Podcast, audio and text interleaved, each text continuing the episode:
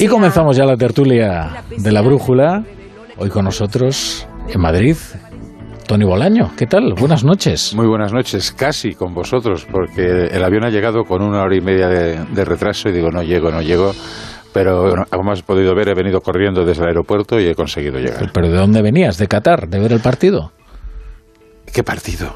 ¿De qué me hablas? O sea, según qué cosas no quiero... O sea, ¿no has visto el partido? He visto un ratín y me han puesto nervioso, se ha apagado la tele y he seguido con mi familia y hasta que me he venido para, para, para Madrid. Pero ¿cómo te va a poner nervioso semejante partido soporífero? Es imposible ponerte nervioso. es lo contrario la excitación, ese partido. A ver, yo creo que la regla... Eh, principal del fútbol es intentar meter la pelota dentro de esos tres palos. Pero claro, pasaban los minutos, más minutos, seguían los minutos y parecía que estábamos jugando ahí a ver quién tenía la pelota. Y dices, no, no, no, no solo hay que tenerla, hay que meterla ahí dentro. Y como no lo hacían, pues eh, opté por una retirada prudente para que pasara un mal rato. Tú sabes que cuando estaba, agua. cuando estaba comenzando en este oficio, a Pilar Cernuda le pidieron que fuera a un partido de fútbol a, es lo suyo, a ¿eh? escribir su crónica. Y, y, creo que tuvo que inventársela entera porque no comprendió nada de lo que allí estaba ocurriendo. Sin embargo, he de decir que en la redacción hace un rato Pilar Cernuda hizo algunos comentarios futbolísticos que mm, demostraban que estaba al tanto de la actualidad. O sea que yo creo que algo ha cambiado. Pilar Cernuda, ¿qué tal? Buenas noches. Buenas noches. Es que venía escuchando cuando venía para aquí a nuestros colegas de... del Radio Estadio. Radio Estadio. Y, bueno. Y repetí lo que no estabas escuchando porque estabas en tu mesa. Claro. es que lo que ha aprendido Pilar Cernuda, claro, es que esto es lo que tiene la experiencia. Dijo, yo no me no voy, voy a ir sin saber nada a la tertulia. no vaya a ser que pregunten por esto. Entonces se puso al tanto. El episodio más bochornoso de mi vida fue cuando en una tertulia de Luis del Olmo me preguntó que qué me había parecido lo de Stoikov. Nombre que no se me olvida.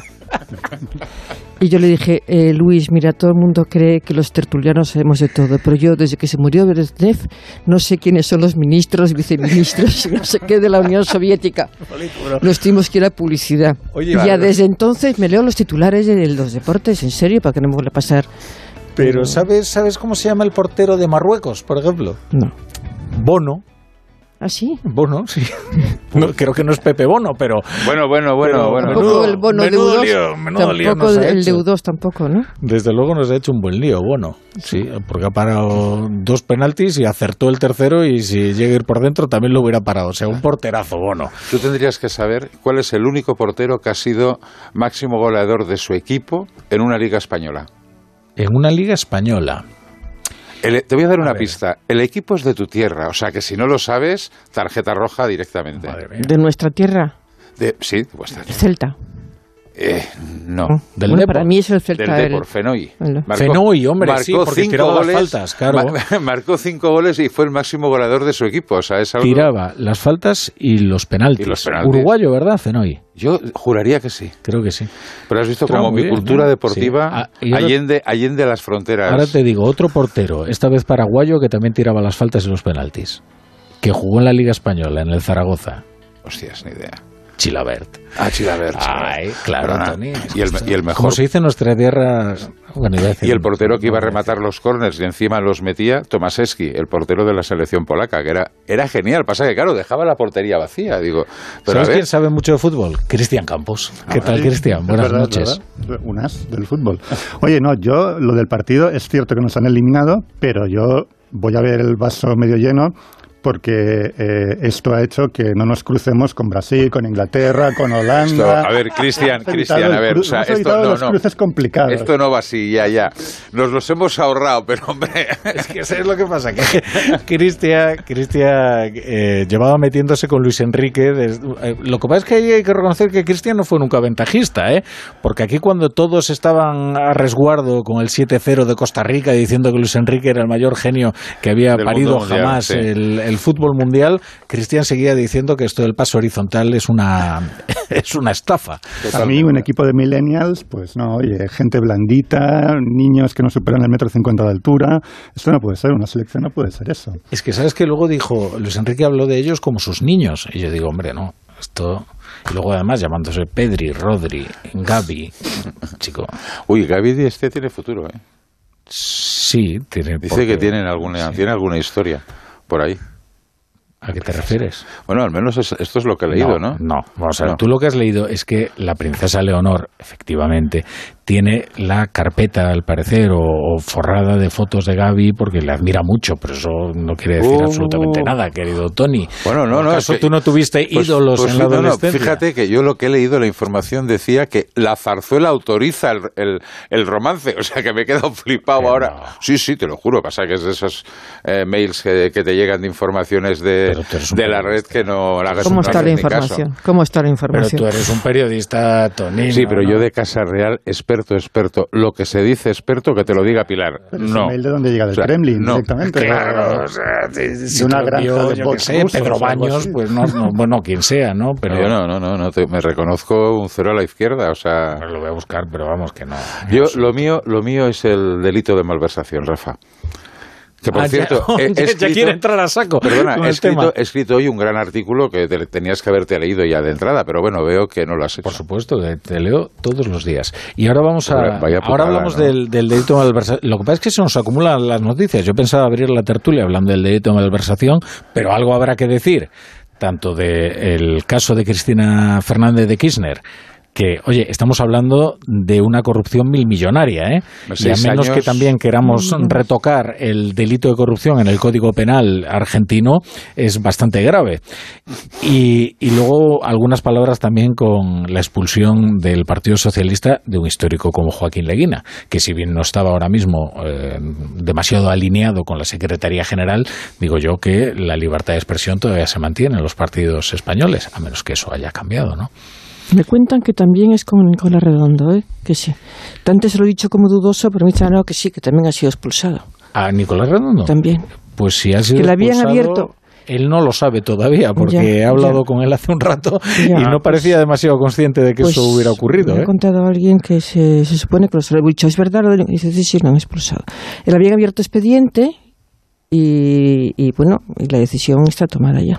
Bueno, en cualquier caso, Espero, ahora vamos, trataremos de confirmar el, Claro. ese extremo, que, Sí. que también Nicolás Redondo. Es verdad que en el mismo expediente iban Joaquín Leguina sí, y sí. Nicolás Redondo. Lo que pasa es que Nicolás Redondo había hecho una serie de apelaciones y se las habían aceptado, con lo cual. Sí, sí, eh, ya por eso he intentado proceso- confirmar. Y me dicen que sí, que efectivamente también. Mm. Yo ya me creo cualquier cosa, ¿eh? porque cualquier cosa. Desgraciadamente estamos en un, en un momento en que, en que las cosas más insospechadas resulta que luego se confirman. Mm.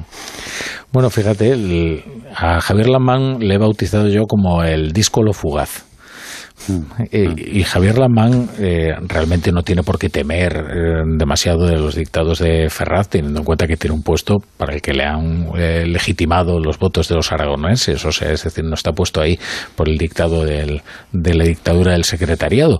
Pero, pero en fin, no, no parece que desde luego los partidos estén para muchas críticas. No. Lo que pasa que, que efectivamente está legitimado por los votos, no como otros que están por el dedazo de alguien, pero hay elecciones autonómicas en Aragón dentro de cinco meses, seis meses, y le pueden hacer una faena poniéndole un, un candidato alternativo para las primarias y con todo el peso de Ferraz y de Moncloa y de todo lo que haga falta para para que gane a Lambán. No sería la primera vez que hay una operación de ese tipo, ¿no?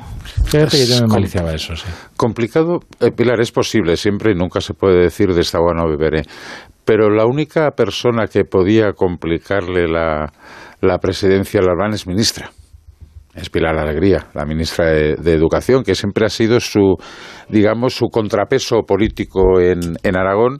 Y Lambán, de hecho, la incorpora a su gobierno precisamente para evitarse, digamos, eh, que, el lío externo, eh, digamos, su- subiera decibelios. Eh, si Pilar Alegría está en el gobierno, dudo mucho que haya esa alternativa. Y además, eh, Javier Lalbán, a diferencia de Paje, que oculta las siglas, Lambán sí que juega con las siglas. De hecho, lo que sucedió la semana pasada del acto, la rectificación, etcétera, etcétera, yo creo que tiene que ver más con esto, porque el PSOE en, en Aragón está fuerte. mm, no está fuerte en otras, en otras comunidades, ya no digamos la, andaluza, pero en Castilla-La Mancha el propio Paje lo oculta. Lambán no. Y yo creo que por aquí no va a haber eh, ningún, ningún tipo de discrepancia. Pero la pregunta es, eh, ¿alguien no sabía cómo pensaba Joaquín Leguina? ¿Alguien no sabía cómo, eh, pensaba Nicolás Redondo? O sea, ¿qué aporta su expulsión?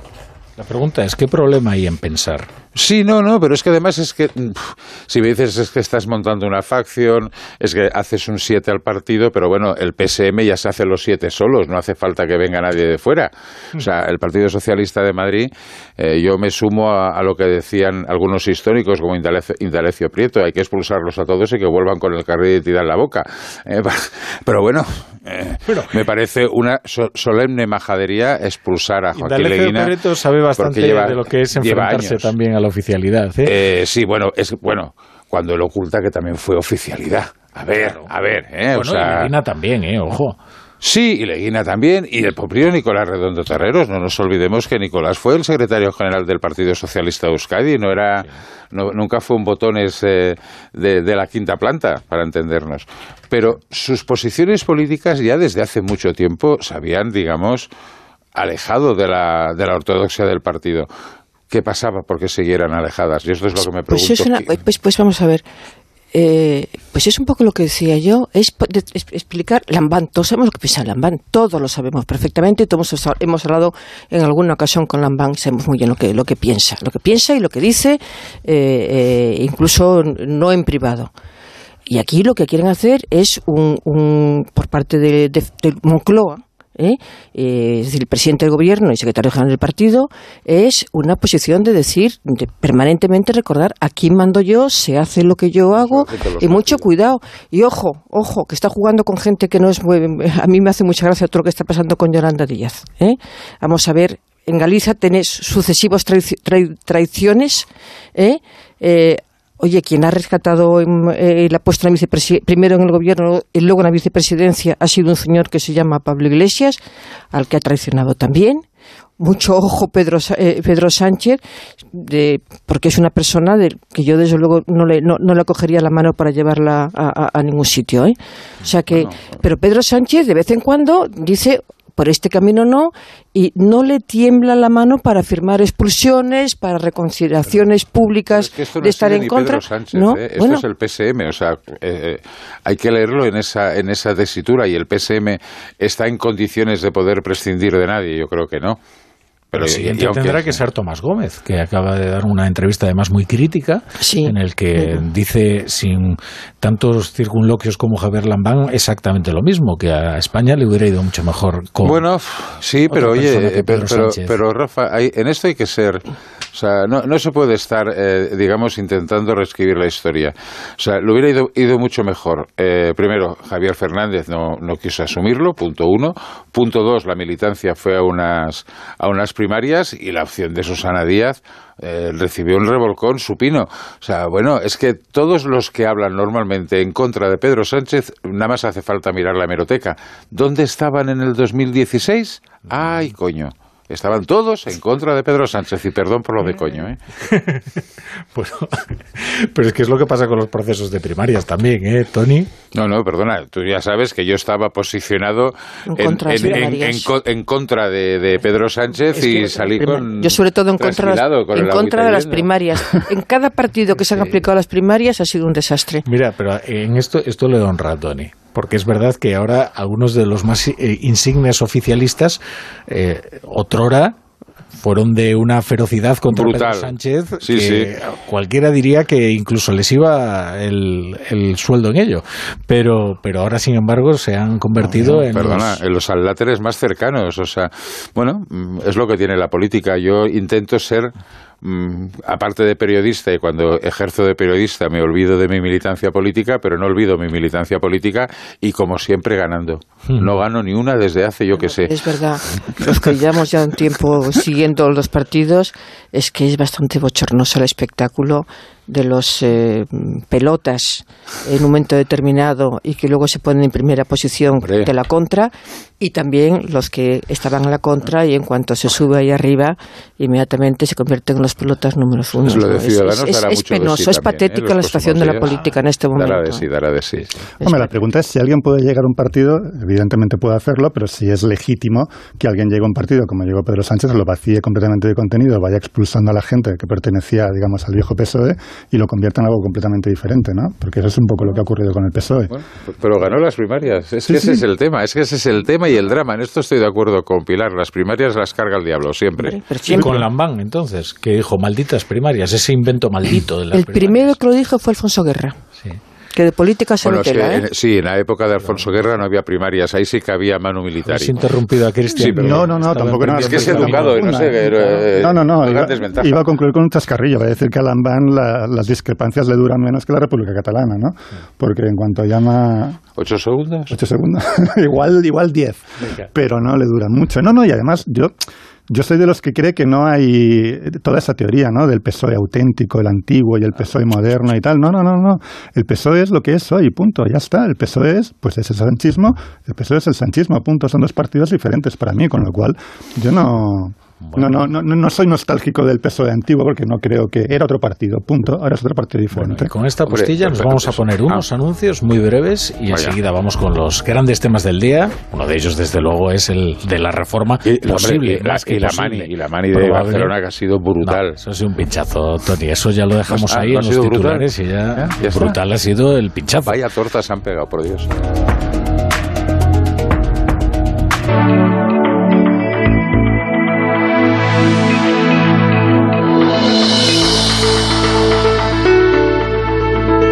Y Pilar Cernuda y Tony Bolaño y Cristian Campos en la tertulia de la brújula hasta las 12 en la sintonía de, de Onda Cero.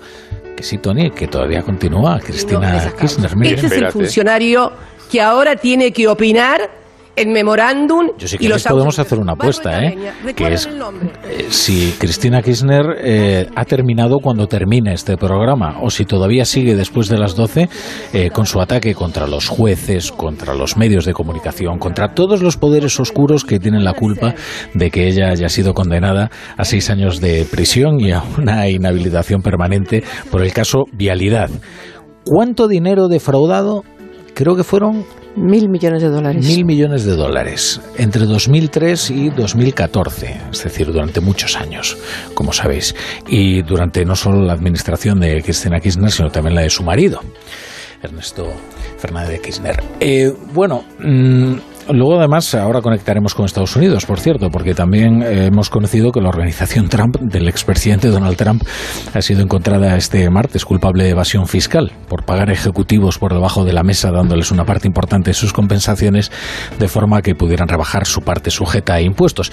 Es lo que tiene cuando los políticos en las democracias, eh, incluso en algunas tan imperfectas como la Argentina, eh, pues cometen delitos, eh, pues lo normal es que se les condene, es lo normal, ¿no? E incluso que cumplan su condena. Luego también se producen episodios que yo creo que son eh, muy ejemplarizantes, ¿no? Como el de la condena a 20 años por un delito de sedición a aquellos que asaltaron el Capitolio. Claro, es que cuando uno se levanta contra el Estado, pues eh, tiene que asumir las, las consecuencias derivadas de ese, de ese levantamiento, porque el Estado tiene que tener una serie de tipos penales que le protejan de estos individuos que atentan contra el orden constitucional. Eh, y esto me lleva al siguiente asunto, que es la posible reforma, más que posible reforma del delito de malversación, que terminaría ya de reescribir la sentencia del procés, porque sería retocar los dos delitos por los que fueron condenados Junqueras y compañía. Eh, Tony Bolaño estaba, eh, muy ansioso por opinar sobre este asunto. Eh, en primer lugar, quiero preguntarte, Tony, tú que estás bien informado, si de verdad crees que Pedro Sánchez eh, va a ser capaz de emprender esta reforma del delito de malversación. Mira, el, el artículo que antes mencionaba se llama Hasta el rabo todo es toro. Y si me lo preguntas a día de hoy, te digo, te diré lo que, lo que opino después de hablar con la gente del PSOE y hablar con la gente de Esquerra, pero esto es lo que saben ellos, no tiene por qué ser la verdad. ¿Vale? O sea, eh, ayer por la noche los de Esquerra Republicana daban por hecho que no iba, a no iba a llegarse a un acuerdo. O sea, de hecho me decían, oye, eh, se van a cobrar el delito de sedición y esto no va a avanzar porque de hecho las conversaciones no avanzan. Eh, no solamente el PSOE, fijaros que dentro de la mayoría de investidura no hay nadie que esté por esta, por esta por esta historia. Ni Podemos, ni Más País, ni el PNV eh, están eh, realmente solos. Bueno, y no digamos Junts per Cataluña, que hoy se ha dado una torta de las que hacen época, ¿no? Porque ¿dónde están las manifestaciones de un millón o dos millones, ¿no? Que llegamos a oír las salvajadas aquellas. Dice, han salido dos millones de personas a la calle. Dice, sí, dos huevos duros, ¿no? Pues hoy 4.500 siendo generosos por parte de la, de la Guardia Urbana. Con lo cual, no hay nadie que quiera meterse en, un, en este jardín, porque este jardín es muy complicado. el que se ha metido es Pedro Sánchez hoy. Claro, claro, pero fíjate, fíjate, Rafa, que a día de hoy, y no sé si Cristian y Pilar tienen más información que yo, no hemos visto un puñetero papel. O sea, hasta ahora solamente conocemos las formas, que la cosa no va bien y que se está hablando, pero del fondo decir, bueno, ¿y qué estáis hablando? O sea, eh.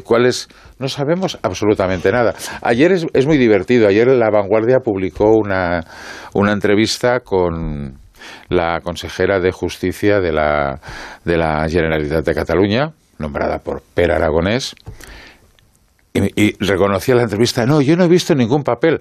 O sea, manda carayo, que dirían en nuestra tierra, ¿no? O sea, mmm, si tú no has visto un papel y eres la consejera de justicia Tony, de la Tony, Generalitat, eh, no sé si es Tony, aquello lo más normal, ¿no? O sea, en, al menos... en este mismo estudio, y no sé si contigo presente, el portavoz parlamentario del Partido Socialista Obrero Español, Pachi López, demostró que no había No- visto no estaba yo ni presente. un solo papel de la proposición de ley que su grupo parlamentario, el que él dirige, iba a presentar para la derogación del delito de sedición. Entonces, yo no sé por qué cabe tanta sorpresa en que nadie haya visto ningún papel, porque luego Pachi López presentó la proposición, ¿eh? Sí, bueno, pero el caso, o sea, es que el caso de Yemo Basar es un caso peculiar. Yemo Basar fue secretaria general de Podemos. De Podemos, que en Cataluña Podemos es eh, algo equival- equivalente a lo que hay en Galicia, o sea, entre nada y menos nada. ¿eh? Están, eh, digamos, el partido en, es- en esas dos comunidades está fatal. Y ahora la ha rescatado Aragonés. Hombre, eh, claro, y, y dice, es que es muy complicado meterse en este jardín. Dice, coño, o sea, hasta ahora ya no, no, no. Pero vamos, yo creo que al- al final estoy por convencido de que no va a salir. Lo que pasa es que Pedro Sánchez no va a retirarse de la mesa. Estoy convencido. A día de hoy, insisto, ¿eh? si luego sale al revés, no me lo tengáis en cuenta. Y lo- la sensación que da esta. Y yo creo que Esquerra ya ha asumido esta situación. Eh, permitidme solo un paréntesis porque antes anunciaba la noticia de que la organización Trump había sido declarada culpable de evasión fiscal y vamos a conocer más detalles en conexión con nuestro corresponsal Agustín Alcalá. Agustín, eh, buenas noches. Buenas noches, eh, Rafa. Un jurado neoyorquino acaba de encontrar culpable en el Tribunal Supremo de Nueva York, en el Bajo Manhattan, a la organización Trump, que es la joya, como tú bien sabes, de la corona de negocios del antiguo presidente Donald Trump. Eh, le han encontrado culpable de fraude fiscal, de tener una caja B, de irregularidades financieras, de conspiración y de robo a gran escala. Ni el antiguo presidente ni sus tres hijos ejecutivos de la compañía que dirigen desde eh, las Torres Trump de la Quinta Avenida estaban acusados de delito alguno. Pero no hay duda alguna de que este veredicto es una humillación contra toda la familia que ha presumido a lo largo de las últimas eh, cinco décadas de ser un ejemplo de cómo hay que llevar los negocios y de ser mucho más rica y saneada de lo que realmente es. La Fiscalía de Nueva York ha probado que el director financiero de la firma, Allen Weisselberg, que se había declarado culpable, pero que no ha implicado en sus declaraciones a los Trump, mantenía una caja B en la que se pagaba a sí mismo o también pagaba sueldos a los ejecutivos, eh, ocultaba dinero a la hacienda estadounidense, regalaba a otros miembros eh, de las finanzas de la empresa coches, pagaba por la educación de sus hijos e hijas en las mejores escuelas privadas de la ciudad. La organización Trump va a recibir una multa de 2 millones de dólares y este caso, y esto es muy importante, es completamente distinto al que está en este momento investigando el Estado de Nueva York y que es así tiene como principales eh, implicados a toda la familia Trump y que le puede costar, si se demuestra que efectivamente es una organización que ha cometido delitos fiscales a gran escala, unos 250 millones de dólares de multa. Bueno, muchas gracias. eh, Agustín, tienes las líneas abiertas ¿eh? en caso de que Trump decida, decida hablar. Por ahora no, lo ha- no lo ha hecho, no ha reaccionado aún al veredicto, pero hace unas horas sí ironizó en su red social Truth Social sobre el hecho de que la Fiscalía de Nueva York, pese a los altos niveles de delincuencia en la ciudad, prefiere utilizar la mayor parte de su tiempo y dinero en una caza de brujas política para el gobierno federal contra Trump. Mira, en esto también se parece a Cristina, que son ambos víctimas de una conspiración de los jueces eh, contra ellos. He cortado a Cristian Campos y a Pilar Cernuda cuando iban a hablar precisamente del, delito de malversación, que es en lo que estamos aquí en España. Yo iba a decir que no, que este caso, el caso de Donald Trump, eh, es claramente un caso de corrupción porque se han metido el dinero en el bolsillo, es decir, no han utilizado el dinero para soltar el Capitolio, ¿no? Que sería, entonces eso ya no sería, eso ya no sería corrupción, ¿no? Eso sería otra cosa diferente, no sería malversación. Eh, no, yo... Corrupción sí, malversación no. yo no sé dónde van a poner la, línea roja esa, ¿no? bueno, y sobre todo... Y Está tipificado. Vamos a ver, pero ya, ya, ya. Pero si esto está tipificado. está la malversación, está la apropiación indebida. Totalmente. Está la administración desleal. Perdón por este paréntesis, pero si es que está tipificado. Eh, no, no, eh, yo iba a decir que, o sea, o sea, en el caso de que lo tiraran adelante, eh, Tony está mucho más informado que yo eh, respecto al PSOE, pero en el, en el hipotético caso de que lo tiraran para adelante, yo lo que me pregunto es cómo van a poner la raya para que se vayan de rositas los líderes del procés y eso no afecte a Griñán. Es decir, cómo, cómo, cómo lo vas a hacer, porque digamos que jurídicamente es muy complicado eh, salvar a los líderes del procés y no salvar a Griñán y que no acabe saliendo beneficiado Griñán, ¿no? Es decir, tú puedes establecer la raya. No, bueno, no se la has metido en el bolsillo. Bueno, pues vale, aceptando pulpo como animal de compañía, pero claro, eh, ¿qué, hacemos con Griñán en ese caso, no? Porque eso sí que, entonces sí que vamos a tener un problema. Entonces, ¿por qué Griñán y no otros? Es decir, el problema es complejo y, y si es verdad lo que dice Tony, eh, yo creo que debe ser más por las complicaciones que tiene tocar el delito de malversación sin que acabe afectando a corruptos, a otro tipo de corruptos que no son los del procés, que, por consideraciones políticas. Es decir, creo que es un problema más técnico que político. Pero nos damos cuenta de la gravedad que es y no hay mayoría, reformar un delito tratando de que beneficie a personas con nombres y apellidos y deje de beneficiar a otras con nombres y apellidos. Es que hubo un momento glorioso en todo este debate que fue cuando Joan Baldoví salió y dijo, cuidado, no se vayan a beneficiar los corruptos del PP.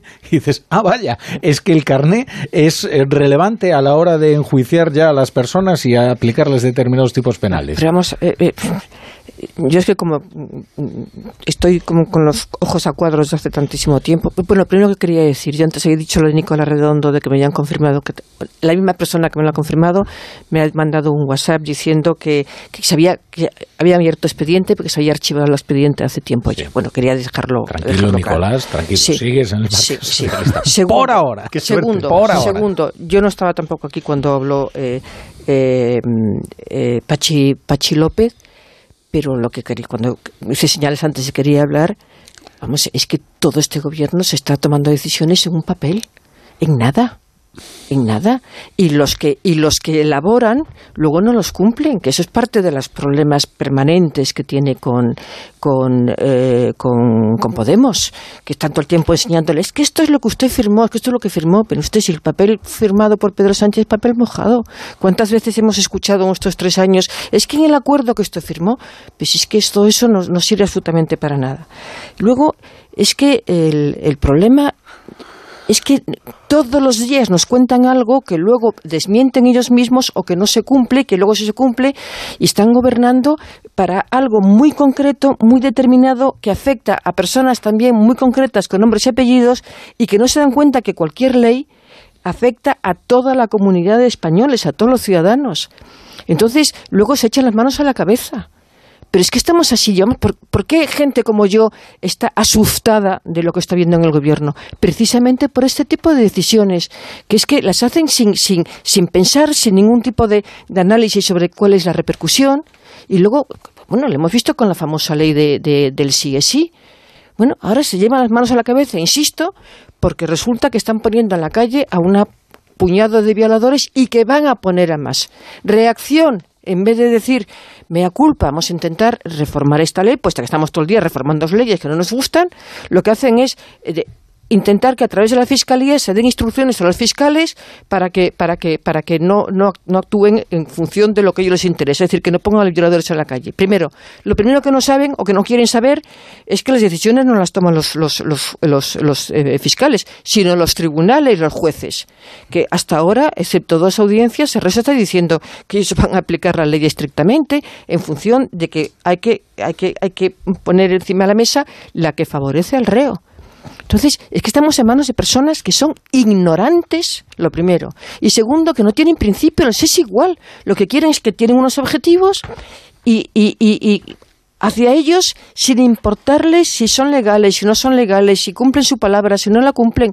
Así estamos, insisto, así. Hay gente como yo que gritaría de ira cada vez que, que, que se encuentra Pedro Sánchez. Y hay una cosa que sí quiero poner hoy eh, en valor de las palabras que ha dicho el presidente. O sea, por un lado, es lo, he comentado antes, no ha cerrado la puerta, ha reconocido que se está negociando, pero ha insistido tres o cuatro veces, según los compañeros que han estado en el, en el maldito corrillo, que eso es una, una, locura, como todos sabéis, 200 personas encima de una y como te toque la cuarta fila, no, te, lo tienen que ir contando en diferido, ¿no? Eh, ha insistido eh, veremos la posición que tomamos cuando Esquerra presente su, enmienda.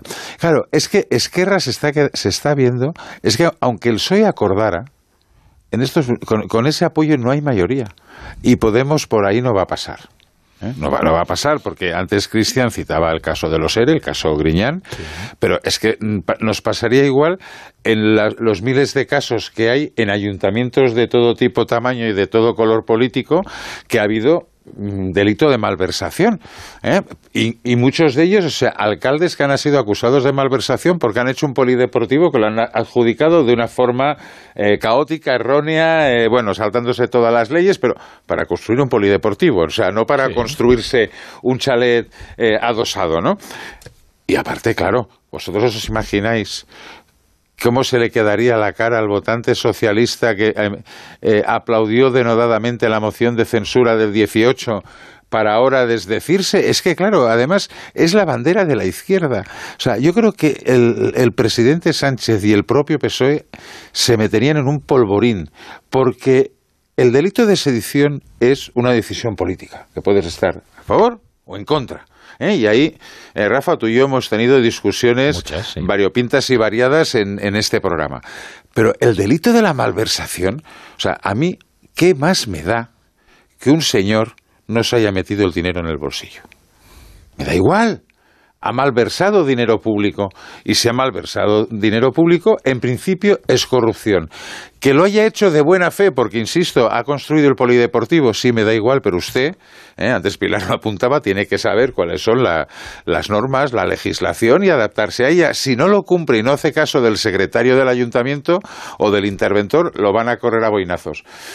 Bueno, es que eh, es complicado. E insisto, no hemos visto ni un puñetero papel. O sea, hablamos sobre una reforma que depende de cómo sea la reforma, puede ser más pasable o menos pasable. Pero insisto, no es pasable ni en los grupos del que apoyaron la investidura, no es pasable dentro del PSOE. No es pasable, o sea, dentro del PSOE hay muchas voces y no me estoy refiriendo ni a Lambán ni a Paje, ¿eh? o sea, gentes de, de otros Juan Espadas, por ejemplo, gente de todo tipo que dice, bueno, en Cataluña, o sea, nos hacemos cruces diciendo, a ver, lo del tres parsen ahora va a ser aquello que lo hicieron en nombre de la Santísima Trinidad. O sea, toda la corrupción al lado de, de, convergencia de convergencia democrática de, Jordi Pujol. Hombre, por favor. Yo creo que es un polvorín que no es rentable por mucho que se haga deprisa y corriendo y por la puerta de atrás. La, pregunta es, Tony, ¿cuánto dinero te jugarías a que eso no va a ocurrir? Porque si te hubiéramos preguntado en 2019 cuánto dinero te jugabas a que no reformaban, a que no indultaban a los heridos del procés, hubieras dicho no, no. mil euros. No, no. En 2020, 500. No, no, hubiera ganado la apuesta. Que se iba a hacer los indultos. Serías uno de los muy pocos, ¿eh? Bueno, pasa que yo tenía información privilegiada y tú sabes cómo y por qué. Vosotros recordáis, la semana anterior a que se anunciara la derogación de la sedición, aquí había en las tertulias, y de unanimidad, ¿eh? respecto de que Sánchez había engañado a los independentistas y de que no rebajaría las penas de la sedición. Y nos hemos encontrado no solo con que, bueno, en realidad, eh, en Abolido- sentido estricto, no, efectivamente, no rebaja las penas. Directamente abolido las penas. Lo que pasa es que, fíjate, hay una diferencia entre la ley del sí es sí, eh, que señalaba antes eh, Pilar, yo creo muy acertadamente, y este trámite de la derogación de la sedición y la posible eh, liposucción de la malversación.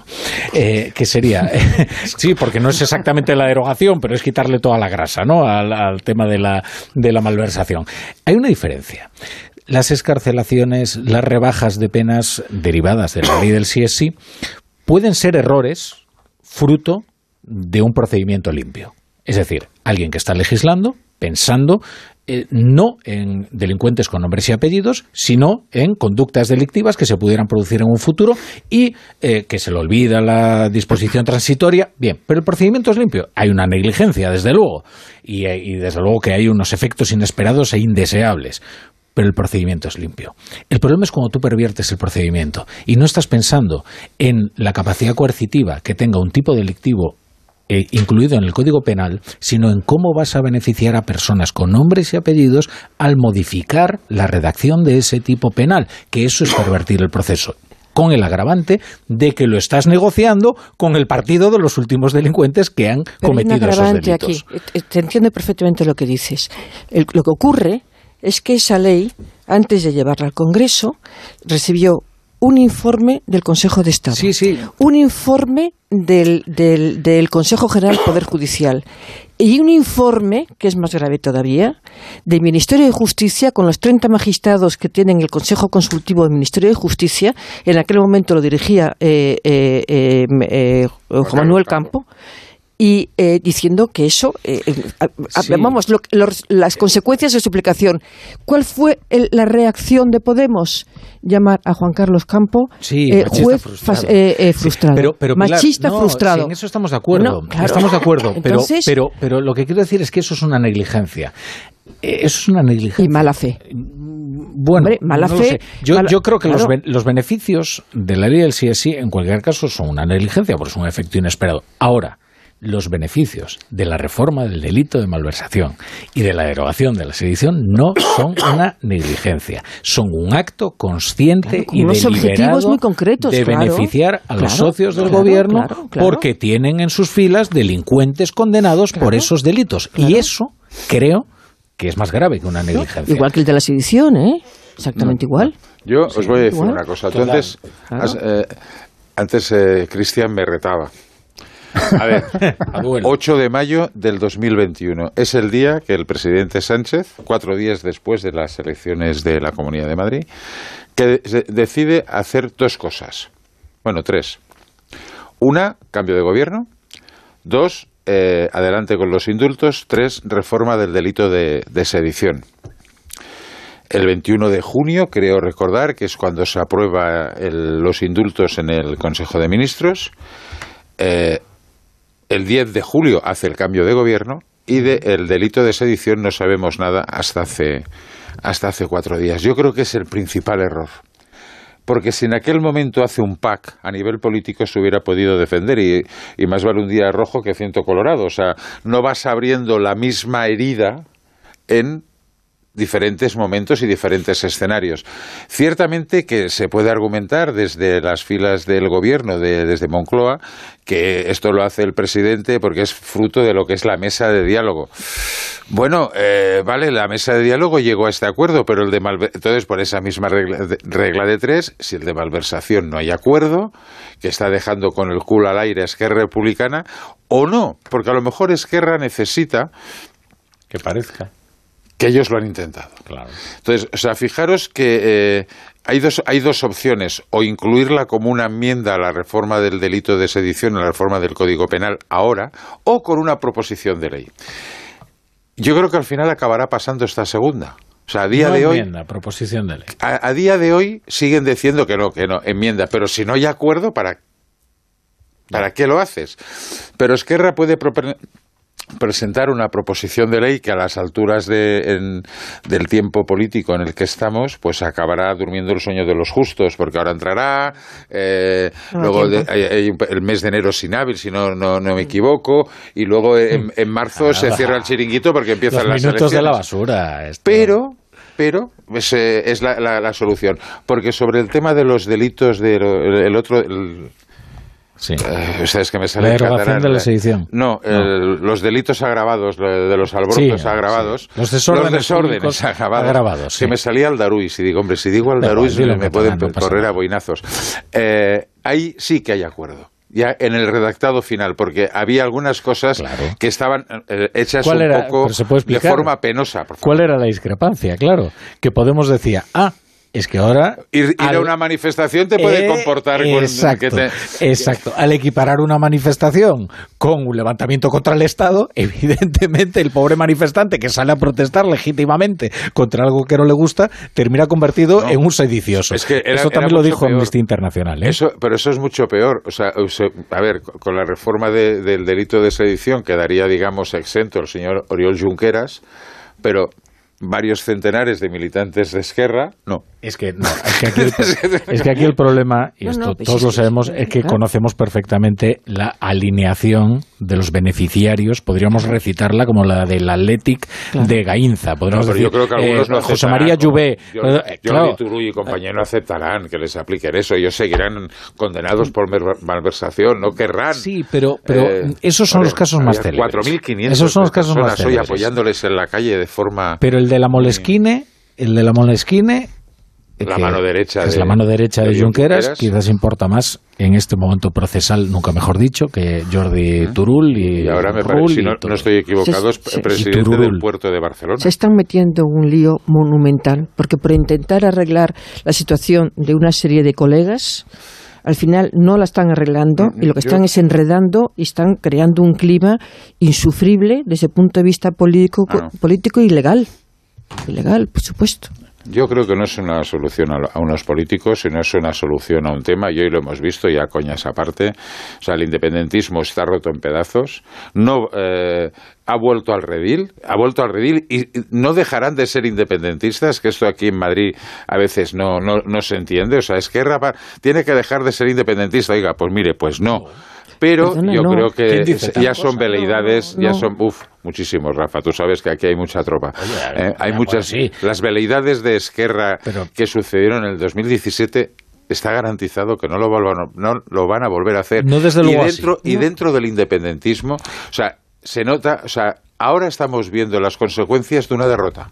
Claro. El independentismo quedó derrotado el 2017, pero lo estamos viendo ahora. Eh, y los oye, pero me demás alegro, me alegra mucho, me alegra funcionado. No, no. mucho que hayas dicho que hayas fechado la derrota en 2017. Sí. Me alegra mucho porque ahora que estamos en plena reescritura de la historia, en lo que estamos es que lo que ha venido a apaciguar Cataluña fue precisamente los indultos y no la condena. No, no, no, y hombre, la experiencia de haber no. cesado a todo el gobierno No. de la Generalitat en Sí. algo favoreció hombre, que el la clima social se y- pacificara. y la ¿eh? aplicación del 155 y todo eso fue, o sea, y fue una, Claro. una batalla eh, compleja. Tú, tú y yo estábamos haciendo el programa Sí, sí. el 8 de octubre del 17 con una manifestación impresionante en contra de la, de la independencia. Y antes muy atemorizados. ¿No? Muy atemorizados Es por lo que- que pudiera ocurrir allí. Eh, Rafa, Yo quería- tú sabes, quería- y Pilar quería lo hacer una sabe, aclaración. porque además Sí, lo, lo- lo ha También vivido. estuve allí. Sí, por también la estuve. amistad Sí. personal Nos enredamos. que nos tenían Sí, machacados no, quería hacer una. Cuando has es dicho, en Madrid se creen que los independentistas eh, eh, han tomado Cataluña, bueno, no sé qué. No, no. El miedo no es a los independentistas, como el miedo no es a los republicanos. Y de hecho, aquí en España, desde que se murió Franco, ha habido independentistas que se han sentado en las cortes, absolutamente respetables. Y terroristas que se han sentado en las cortes, Y, y- y, efectivamente, en la época de Ribatasuna. Y también eh, eh, eh, republicano que se ha sentado en las cortes y se sigue sentando. El problema no es eso. El problema es cuando esos eh, republicanos o esos, esos eh, republicanos no lo han hecho. Cuando esos independentistas se levantan contra el Estado, el Estado cuando se convierten en golpistas. El problema no es que el señor eh, eh, los señores de Esquerra Republicana de Cataluña eh, sean independentistas. El problema es cuando se levantan contra el Estado. Aquí hemos tenido gente absolutamente respetable que era independentista y no pasaba nada.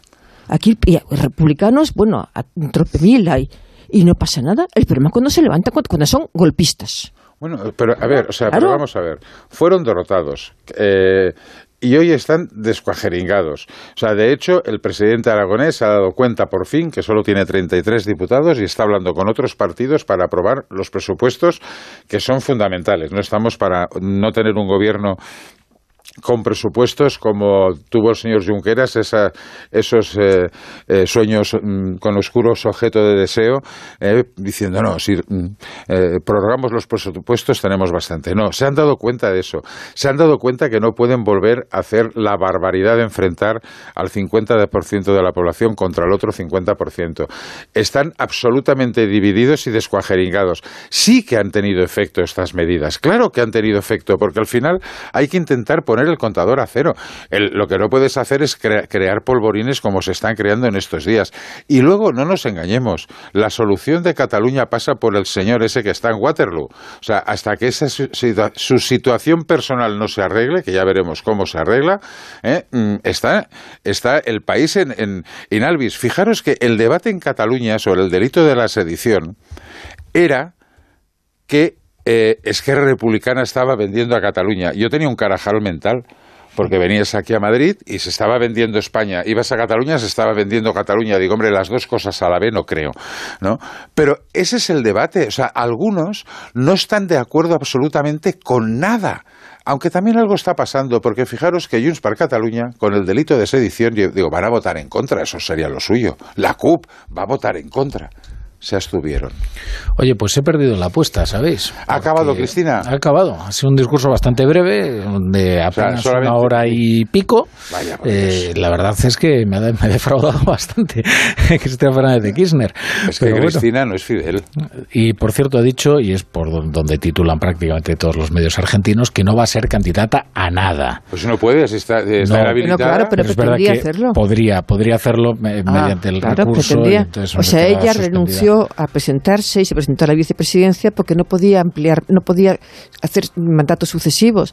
Y se Ah. hizo vicepresidenta para presentarse a continuación, pero lo ha repetido todo este tiempo. Pero decían que se iba a presentar como senadora y de todas maneras la la de, la de reafirmar el Tribunal Supremo. O sea, todavía Ah, queda un largo por camino eso, por eso. hasta Ese que es el- Y son de la misma junta judeo-masónica, el complot, los de Trump, eh, Argentina. Sí, este es Lofer. Ah, Y hasta los de Chenique. Todos- También. Hombre. ¿Cómo nos llega? De repente hay un momento en nuestras vidas en las que irrumpe el término lawfare. Y parece que toda la vida habíamos hablado del lawfare.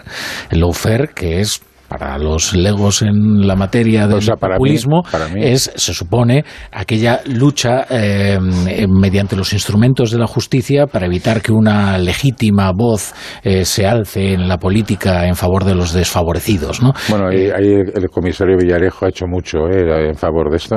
Bueno, evidentemente, claro que hay cloacas del Estado, desde luego, Sí, sí. hombre, claro, pero, pero no se refiere exactamente a eso cuando, se, cuando dice lawfare, ¿eh? No, se refiere a una conspiración judicial, judicial, jueces, no a los jueces, policial, los jueces. ¿m? que es un Low de más. leyes, es decir, los Bueno, jueces. lo- eso sí que sucedió con Lula en Brasil. Porque otro de los rasgos O sea, característicos... que fue bestial, el presidente del Bueno, Supremo, cárcel, ¿eh? el que luego acabó de ministro de Justicia con Bolsonaro. Pero otro de los rasgos característicos del eh, populismo es que contraponen la ley a la voluntad popular, Ah, bueno. como bien hemos conocido, por ejemplo, en Cataluña. Vamos a poner unos anuncios enseguida porque es el que manda y se permite tener la última palabra, pero yo, yo discrepo. No, hombre, vas a discrepar en eso. Si además no discrepas en eso. ¿Cómo que no? Venga, va, anuncios.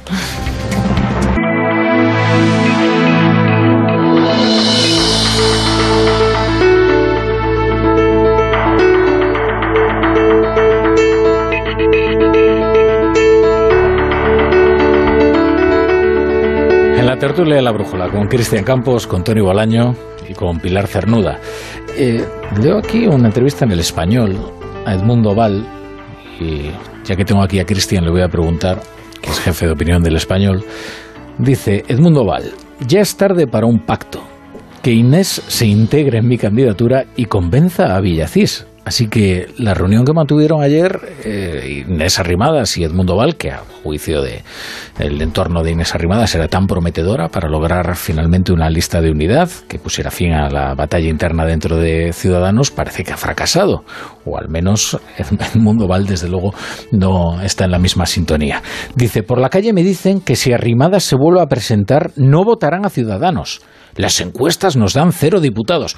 Hombre, el mundo, cero diputados como los obtenidos en Madrid, como tú te presentaste para la comunidad. Así que tampoco es cuestión de ponerse resultadista ¿no? en estos momentos. Cristian, eh, la verdad es que me ha sorprendido, ¿eh? sobre todo el tono de que Leal, otrora Leal Escudero, emplea contra Inés Arrimadas en esta entrevista. Sí, nosotros queríamos saber, eh, bueno, había una oferta de Inés Arrimadas, que era una oferta para que tanto ella como él se retiraran de la carrera y hubiera un candidato de consenso, entonces queríamos saber qué ocurría con esa oferta. Y él, eh, bueno, pues él ha dicho que, que retirarse de la carrera absolutamente nada de nada, que él quiere reinar sobre las cenizas, eh, porque hoy en día detrás de Ciudadanos, pues bueno, ya no, ya no hay votos, ¿no? Eh, y que, eh, que Inés se en su candidatura y que convenza a Villacís, ¿no? Que son es Villacís es probablemente el único activo electoral con cierta entidad que le queda, con ciertas perspectivas que le queda, que le a Ciudadanos. Eh, y Edmundo Val pues ha negado la mayor y él, eh, bueno, pues eh, tira para adelante. Hombre, tú, has dicho algo que iba a decir yo, que es que, claro, sí, les dan cero diputados con Inés Arrimadas, pero ¿cuántos les dan con, con Edmundo Val, ¿no? Eh, menos cinco. Es que, claro, el, el, el éxito electoral de, de, Edmundo Val en un terreno mm, relativamente eh, fértil para ellos, como era la Comunidad de Madrid, fue tremendo, ¿no? Y, además hay un segundo dato, eh, que es que en, en, esta ruptura ha tenido, evidentemente no, ha sido toda la, no es toda la explicación, pero sí que ha sido un factor importante el, el, el, digamos, la pelea por el tema de la ley del CSI. Edmundo Val fue el principal avalador de la ley del CSI. Él la defendió técnicamente y jurídicamente y de hecho hace unos días en una rueda de prensa pues él la defendió con una eh, con una explicación rocambolesca, jurídica, eh, absolutamente insostenible, ¿no? a la vista de cómo, de cómo ha acabado resultando la ley. Y, y Inés Arrimadas eh, era la partidaria de, de, de no, de, de, votar no a la ley. Y, y Ciudadanos votó sí por Edmundo Val. Entonces, bueno, a eso le sumas esta, esta fantasmal, no sé, voluntad de, de lo que dice él, ¿no? Todo el mundo nos percibe como un partido de derechas, quiero volver al centro, ¿no? Bueno, pues... Eh, Claro, el problema, hay, hay, un rumor que corre por los pasillos de la capital que antes os, os he dicho en, en, la publicidad. No sé si decirlo o no decirlo, ¿no? Sí, dilo, dilo. Pero que, bueno, pues que hay, digamos, gente no de ciudadanos detrás del proyecto de Val que hay gente del PSOE, vamos a dejarlo ahí, no, no vamos a ver los nombres porque hay gente del PSOE. Y, eh, instigando la candidatura. Instigando la candidatura de Val, eh, se supone que con promesas de, no, tu socio preferente, tal, etcétera, etcétera, pero que responderá a un intento de laminar al centro. Pero yo, a ver, ¿cómo o sea, le hicieron con yo, Arrimadas? Yo me, me, hago, me, hago, me hago cruces, ¿eh? Si hay alguien del PSOE animando a Val para que presente o sea, un partido de izquierdas y tal, dice, ¿pero para qué? Si esto parece la última batalla de los zombies. O sea, solo le falta a Ciudadanos esta bronca final. O sea, es un partido moribundo, como tú decías, o sea, sin ningún tipo de, de, de posibilidades. En Barcelona, en el, el, grupo municipal ha saltado por los aires a navajazos, pero al peor estilo barrio bajero. Con lo cual ya en Barcelona no tienen ni candidato, para, para entendernos. Bueno, o sea, que haya ahora unas primarias es de suicidio y yo no creo que haya ningún partido detrás de nada. O sea, el PP está viéndolas venir y diciendo, bueno, y cuando vayan viniendo con el DNI en la boca, pues ya veremos lo que hacemos caso por caso y ya veremos si nos puede interesar o no, que además es lo, vamos, lo lógico. O sea, yo creo que Bendodo el otro día se, se excedió cuando dijo, tenemos las puertas abiertas, hombre, ya se intuye, pero no lo digas. O sea, queda más elegante estarse simplemente yo, yo esperando. Creo, me parece penoso lo que ha ocurrido y además tengo decepción casi esta personal ¿no? hacia Edmundo Val porque le pensaba que era de otra de otra hechura política. Y además yo no olvido que este verano anunció que se retiraba de la política y que volvía a la, abogacía del Estado. Este verano lo dijo. Por lo tanto, eh, ha sido una sorpresa que de repente se presente a... a que dijo, lo dijo, unas declaraciones, que llegaría al final de la legislatura y que luego volvería a la, a la, a la abogacía del Estado. Y que de repente eh, haga esto hace dos días, eh, yo creo que en la vida, en todo, y en la política también, las formas son muy importantes. Y él, que era, como dijo ayer Inés de Arribada, su brazo derecho, su hombre de confianza, su amigo, su compañero, y que ni siquiera ella se entera un minuto antes por un telefonazo. Y además, eh, la entrevista, como habéis contado, y que se nos ha contado también a todos, pues que, que, resultó muy mal, que es que eh, Val insistía en yo, yo, yo, yo, y tú si quieres súmate, y si puedes traer a, a, a, a Begoña, pues, pues bien, y Begoña ha dicho que vamos que, que, ella es fiel a quien ha sido siempre que es ella era el partido y por tanto arrimada hacia Edmundo Val pero después de esto y luego sobre todo después del fiasco que ha sido lo de, lo de la ley trans y la del CSI porque no solamente la del CSI también la sí. ley trans la querían aprobar la querían la quería él apoyar. Y sobre todo con un planteamiento eh, eh, judicial profesional que le rebatió eh, eh, Begoña Villacís, que no es juez como él, perdón, no es abogado del Estado como es él, pero es abogado. Y, le dijo, mira, es que no veo yo que, eh, que la aplicación de esta ley vaya a ser positiva para endurecer penas de violadores, sino todo lo contrario. ¿no?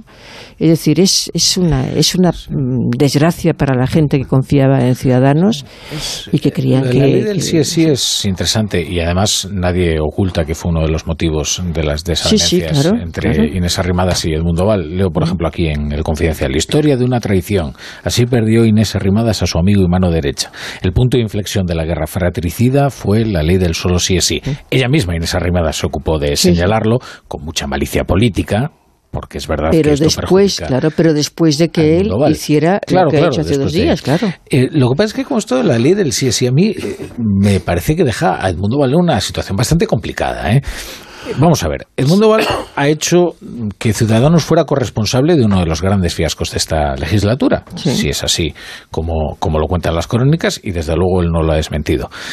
Es que además, de entre todos los electorados, el más crítico con la ley del sí es sí, según una reciente encuesta del mundo, es precisamente Ciudadanos, sí. que un 90% considera que se trata de una ley mal hecha y que las escarcelaciones y que las rebajas de pena no tienen nada que ver con las interpretaciones de los jueces, que los jueces lo que hacen es interpretar la ley, en fin, en su rectitud y que por tanto lo hacen correctamente. Eh, este porcentaje es mayor en Ciudadanos que en cualquier otro partido, ¿eh? pero que en Vox, que en, eh, que en el PP, por supuesto que en el PSOE y que mm. en Unidas Podemos. Es bastante curioso porque esto de la ley del sí, sí yo me parece que es un camino direct, que lleva directito al, al, al, abismo, al candidato que trate de, de, de defenderla. De defenderla y, con, no sé. y con el agravante de que, de que Edmundo Val es abogado del Estado. Es decir, tú puedes decir, bueno, Inés Arrimadas, oye, pues no es licenciada de Derecho y mucho menos eh, abogada del Estado y por lo tanto, oye, se le podría haber pasado una cuestión técnica como el tema de las penas, ¿no? Perfecto, Begoña Villacís, pero en el caso de Edmundo Val, eh, bueno, él es abogado del Estado, debería haberlo analizado eh, a la perfección y de hecho cuando él salió a dar la explicación que os he comentado antes se enroscó en una, en una explicación jurídico-técnica absolutamente rocambolesca eh, para la que solamente había una respuesta. Oye, pero ¿cuál ha sido la consecuencia en la práctica? Es que me da igual que técnicamente sí. es que tú pensaras que filosofía esto... del derecho. Sí, filosofía del no, derecho. No, de según un punto de vista positivista, extremo, tal. No, no, no. Oye, en, en, la práctica, ¿qué ha ocurrido con esta ley? Pues ha ocurrido que están saliendo de la calle, que se están rebajando penas de violadores, que no era la intención original de la ley. Entonces, eh, quiero decir, es injustificable. Con lo cual, bueno, pues, eh, ¿cómo te puedes fiar de Edmundo Val? Si en su terreno de expertise, como dicen los anglosajones, pues ha, ha, ha cometido un fiasco, en fin, de, de proporciones colosales. ¿no? Bonito, el expertise, te ha quedado muy bonito. El expertise. Vamos a dejarlo ahí, vamos a dejarlo ahí, porque como queda redondo. Eh, vamos a poner nada, unos anuncios y vamos a leer los periódicos ya con Juanjo de la Iglesia.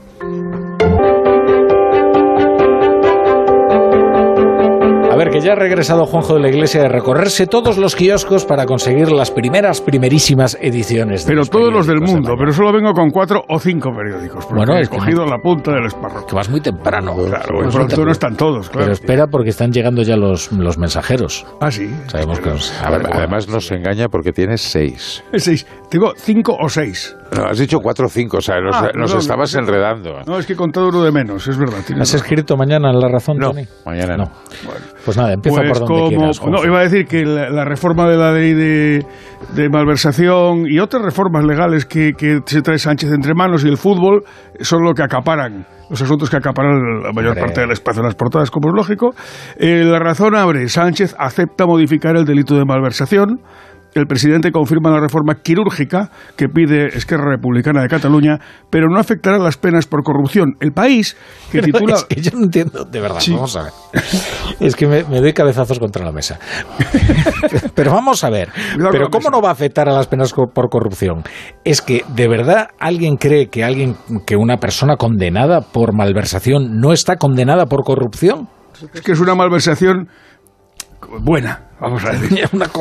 Hay una malversación Es que buena no y una a las penas malversación por mala. corrupción, pero que, que a la gente no le condenan por corrupción, que le condenan por un tipo de corrupción. Por un- es que me, me parece algo verdaderamente fenomenal eh, este, esta distinción que se hace entre la corrupción y la malversación. Es como reformar el, eh, reformar el delito de violación, pero sin tocar las agresiones sexuales. Pero eso es lo mismo, ¿no? Claro. Bueno, es que coste es muy pertinente porque hubo un Bueno, ahora, que lo es lo mismo ahora, Claro, sí, se sí, quiso sí. contraponer el abuso a la violación, cuando la violación no estaba en el Código Penal tipificada, todo sino que estaba sí. dividida como abuso o agresión. Y ahora eh, no existe esa distinción y es agresión sexual. Pero sí, es como decir, bueno, agresión o violación, ¿no? Oiga. Iba está, a decir que en el, desahogado. en el país que abre con el mismo asunto de la reforma de la ley de malversación, hay un subtítulo que tiene que ver con lo que estáis hablando. El presidente plantea, entre comillas, ajustes técnicos en la ley del sí, del solo sí es sí. O sea, que no es clave a reformar, es que va a hacer ajustes técnicos. A mí estos eufemismos me, me apasionan. Es- es- Sigo leyendo Didi, portadas. Pilar, Pilar, no te cortes. No, no, que es que eso es va directamente dirigido a, a Irene Montero y a Pablo Iglesias, porque para debe pensar que ellos creen en su ingenuidad eh, que, que un recorte técnico no es lo mismo que una reforma, cuando es exactamente lo mismo. No tiene más que ir al, al- al diccionario de sinónimos. ¿no? Absolutamente. Ajuste técnico, a mí me, me encanta. El mundo abre con el asunto que lleva, que trae entre manos desde hace varios días. En primer titular, altos cargos de Díaz E y Z seleccionaron al marido de Nadia Calviño. Formaban parte del comité de asesoramiento que evaluó su fichaje por patrimonio.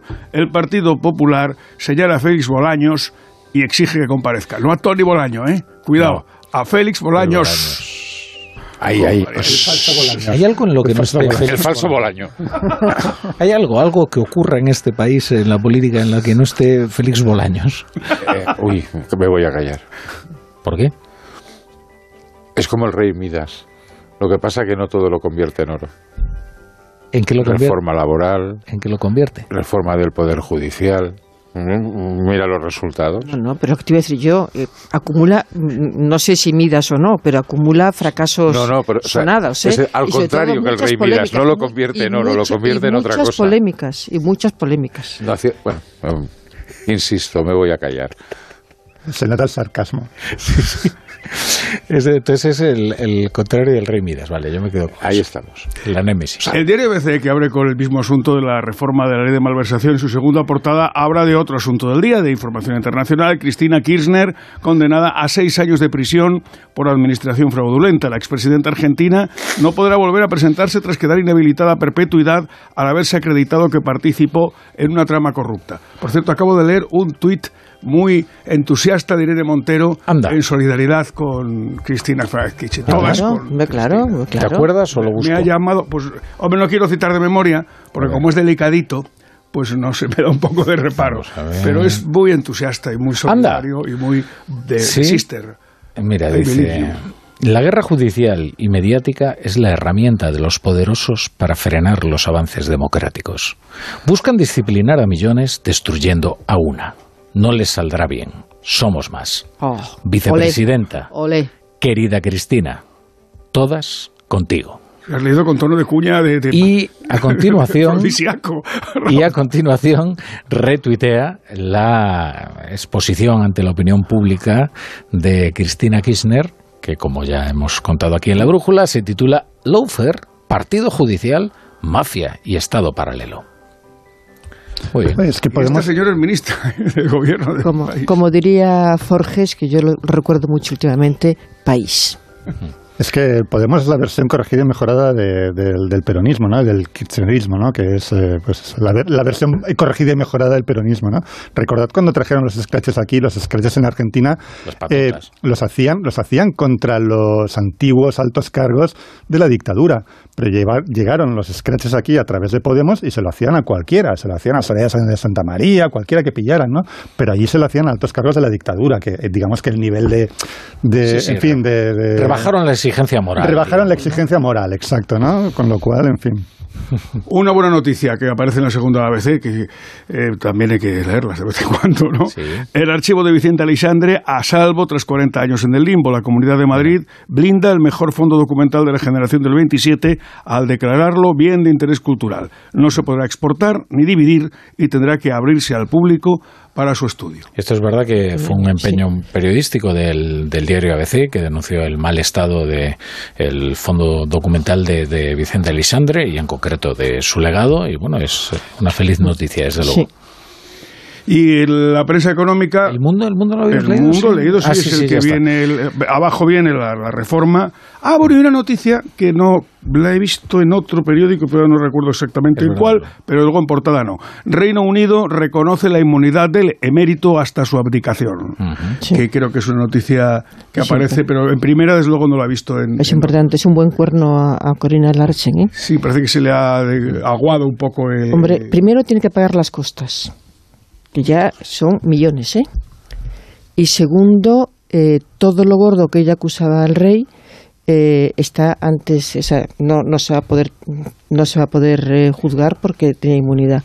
Y quedan cosas, pero menores. Yo no estoy diciendo con eso que el rey haya tenido un comportamiento ejemplar, pero esta señora desde luego no. Ese asunto que también aparece, por cierto, en la segunda portada de ABC. Y hay que recordar las declaraciones que han hecho, has hecho sus dos exmaridos sobre ella Sí, y el perfil que cuentan es brutal, ¿no? Pero como efectivamente vayan a juicio con las cosas que ella acusa ahora, que es lo de eh, lo de que le pincharon las eh, las, eh, las ruedas y que le pusieron una biografía de Lady Di y tal, eh, como empiezan a llegar testigos y cuenten de verdad el dinero de ella, eh, se le caen los palos del sombrajo. ¿eh? Hablando de dinero, voy a leer dos titulares de la prensa económica que me parece que nos pueden afectar. De uno más que otro, desde luego. El Banco Central Europeo subirá los tipos el día 15 a niveles no vistos desde Lehman. Poc- Noticia no muy agradable para nadie. Y luego una noticia que, por no por avisada, eh, llama menos la atención. El pequeño inversor en criptoactivos se apunta ya a pérdidas de hasta el 81%. O sea, que el negocio de las criptomonedas empieza a vérsele la parte trasera del final de la espalda, dicho Sí. finamente. Pero fíjate, Juan, eh, Juanjo, hay una cosa que cuando empezaron con las criptomonedas, las, eh, eh, las llamadas de alerta fueron Sí. enormes y de gente además eh, muy solvente. Y sin embargo pensaban, no, no, no, estas personas que no quieren aceptar los cambios eh, sociales, los cambios de comportamiento y tal. Y tenían razón. Sí, Tenían claro. razón. Y aquí hay mucha gente que está en este momento la ruina más absoluta. Fijaros que en Badalona montaron estas empresas de criptomonedas un gran encuentro un sábado. 7.000 personas. Y en Madrid, 7.000 personas que yo flipaba y además gente muy joven. y en Madrid. que bueno que se pensaban que eh, eh, además bueno o sea al final no tienen no dejan de tener esto una estructura piramidal o sea, y esto ya lo hemos visto en otras eh, en otras ocasiones que al final siempre paga el maestro armero no y me sorprende la gente joven que se pensaba que ahí invertías y a partir de ahí no dabas golpe porque te hacías de oro no Es que hay algo, hay algo más grave, ¿no? En, en la estafa de las que lo hace además muy particular, ¿no?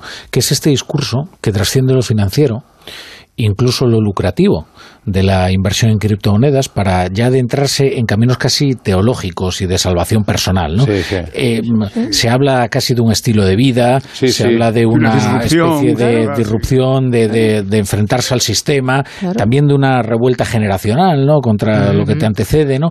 Y en estos encuentros, eh, no sé si es el caso de este precisamente de Badalona, pero eh, digamos que operaban los mismos mecanismos que en la secta. En el de Madrid, Sí, en el de Madrid sí, en el de Madrid incluso igual. eh, se denunció que tenían que les pedían una cantidad de dinero para poder participar en, en esto, que luego los mensajes eran absolutamente subliminales tipo secta, que hubo gente que se marchó, pero vamos, eh, insisto, aquí hubo mucha gente que alertó desde el primer momento y que el- el- el- se rebatía diciendo esto es per- eh, que estáis en contra de que del nuevo cambio social que se está produciendo, ¿no? Eso, eso lo hemos visto todo, lo hemos oído todos, también ¿no? con todo aquello de to- el todo gratis en Internet, que recordaréis. Ah. que, oye, Sí, se leían sí. cosas verdaderamente desopilantes, ¿no? Sí, sí. Se quejaba un escritor de que le pirateaban los libros y decía, bien, pues no te leeremos.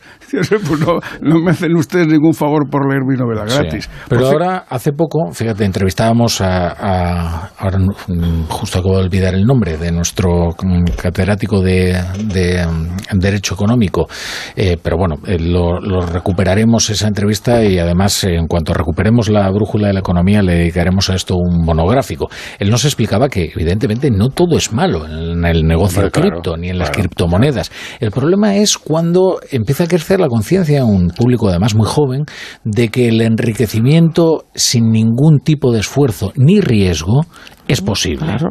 Y es un enriquecimiento Exacto, sí, además sí, sí, súbito, Es así. rápido y en activos que ellos desconocen por completo, porque no saben absolutamente, aunque crean que lo saben, ignoran todo acerca de ese activo en el que están invirtiendo. Y hay una norma que es básica en todo esto, que es que no metas dinero en un negocio que no entiendas.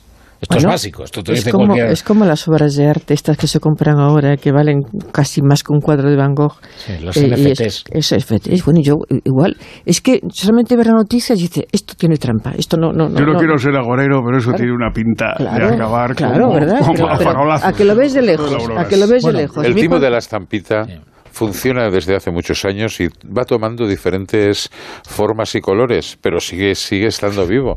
Yo- Es- yo es- ya- perdonadme, ya pero es así. Yo ¿eh? ya dije, y me perdonaréis que me repita, que esto de las criptomonedas no podía ser bueno cuando vi que Teodoro García Gea empezaba a venderlas. Dije yo, esto no puede ser de fiar, evidentemente. O sea, si ha metido este hombre en el negocio, desde luego hay que huir como sea. Pero yo creo que él por lo menos sabe que el perdona, otro día, y el él otro lanza día- muy bien los huesos de oliva. Tú lo que le tienes día- envidia. Yo otro- no lejos. El otro día estuve un rato hablando con él que me lo encontré, pero él por lo menos sabes lo, sabe lo que es.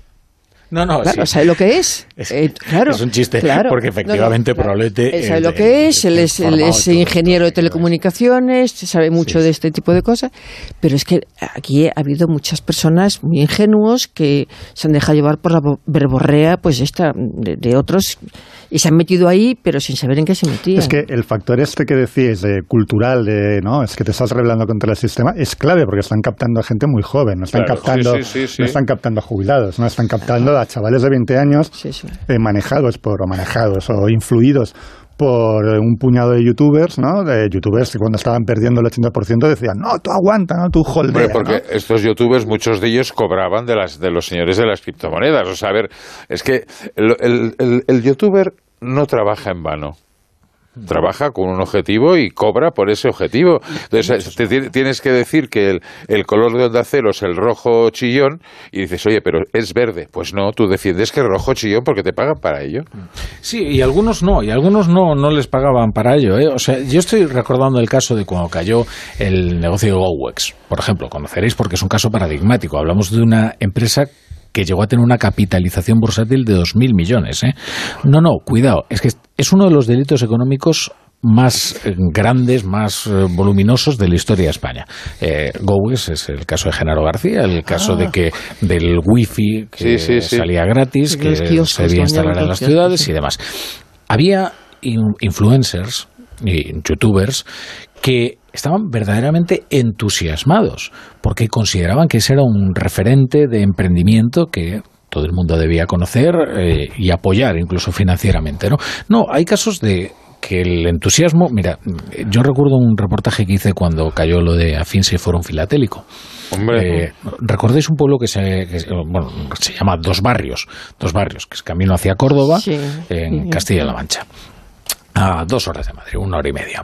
En Dos Barrios, la mitad, la mitad del pueblo había invertido en sellos. La razón era que había un comercial en el que todos confiaban, que probablemente, yo no sé qué habrá sido de él, pero que, tenía una enorme pericia a la hora de, de, vender los sellos y tal. Probablemente él también fuera uno de los, de los damnificados, probablemente él también invirtiera en el propio producto que estaba, que estaba vendiendo. Pero es que la confianza en todo esto es clave. Por eso tiene muy difícil recuperación lo que ha ocurrido, porque la gente ha dejado de confiar en este activo y es muy difícil recuperarlos para esta causa cuando ven que inversores pequeños, no nada del otro mundo, están perdiendo el 80% de lo que habían invertido. O sea, cualquiera se atreve ahora. y para algunos ese 80% es la ruina, ¿eh?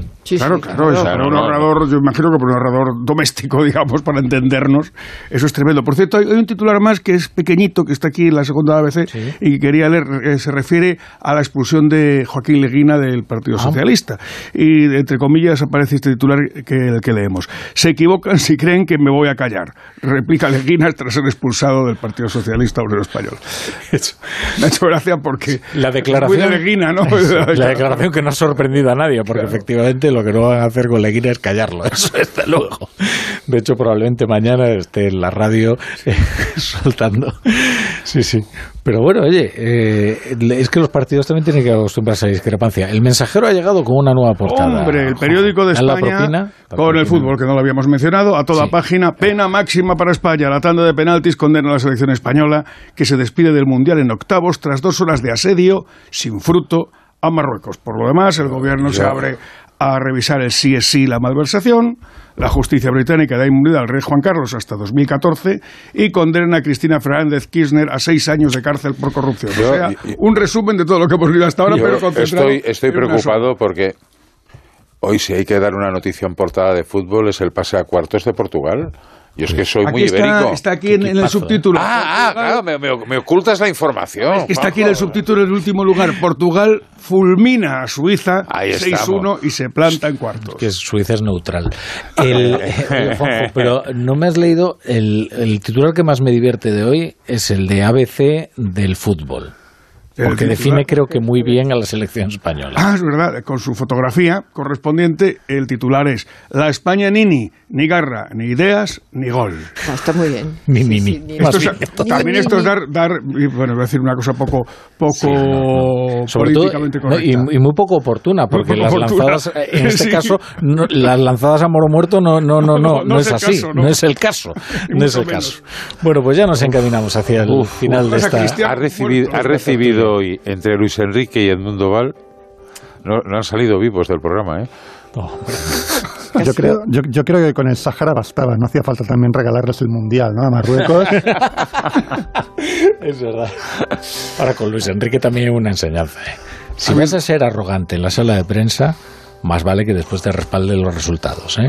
Pues, eh, eso es lo que le pasaba a Bangal y le pasa que vamos, va regateando a los periodistas y claro, cuando le sale mal recibe por todos los lados. Ahora no, ahora está en momento dulce, ya veremos qué pasa en cuartos. Holanda, entrenador de Holanda. Ah.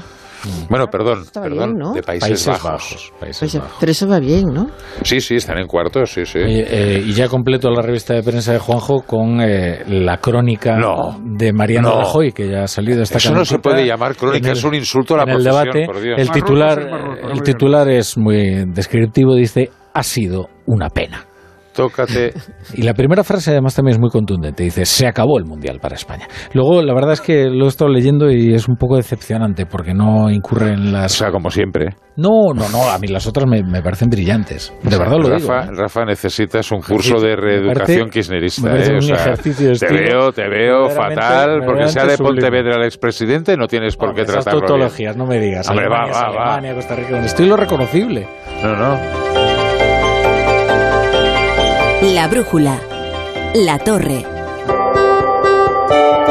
A ver que ya está por aquí Roberto Brasero. A ver, Brasero, háblale del tiempo a estos señores. Buenas noches. Hola, Rafa La Torre, muy buenas noches en este día festivo de la Constitución y ya tranquilito en cuanto al tiempo. Hoy hemos descansado de las borrascas. Bueno, hoy el tiempo borrascoso venía por, por otros lares, el futbolístico, de bochorno incluso para algunos. Pero bueno, volvamos al tiempo y volver al tiempo y pensar en mañana es volver a hablar de borrascas. Sí, mañana por la tarde tenemos otra más.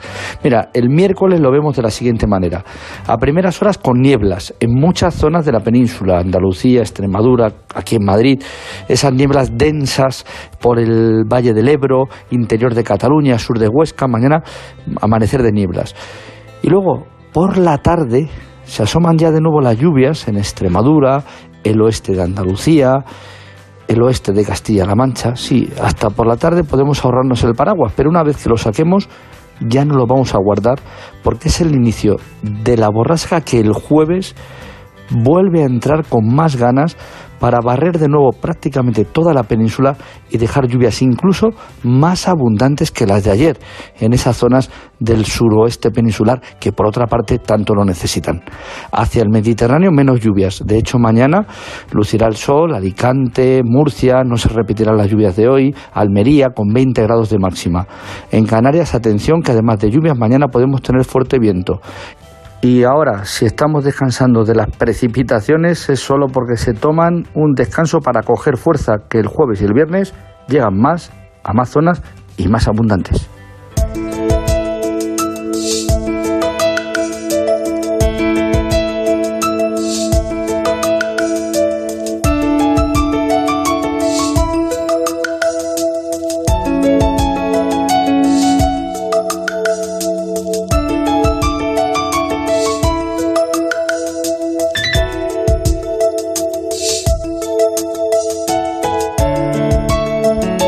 Todo el mundo se está esperando que dé paso al Chapo a Paolaza para que nos cierre el programa. Es que está celebrando la Constitución. Claro. Eh, hoy no viene.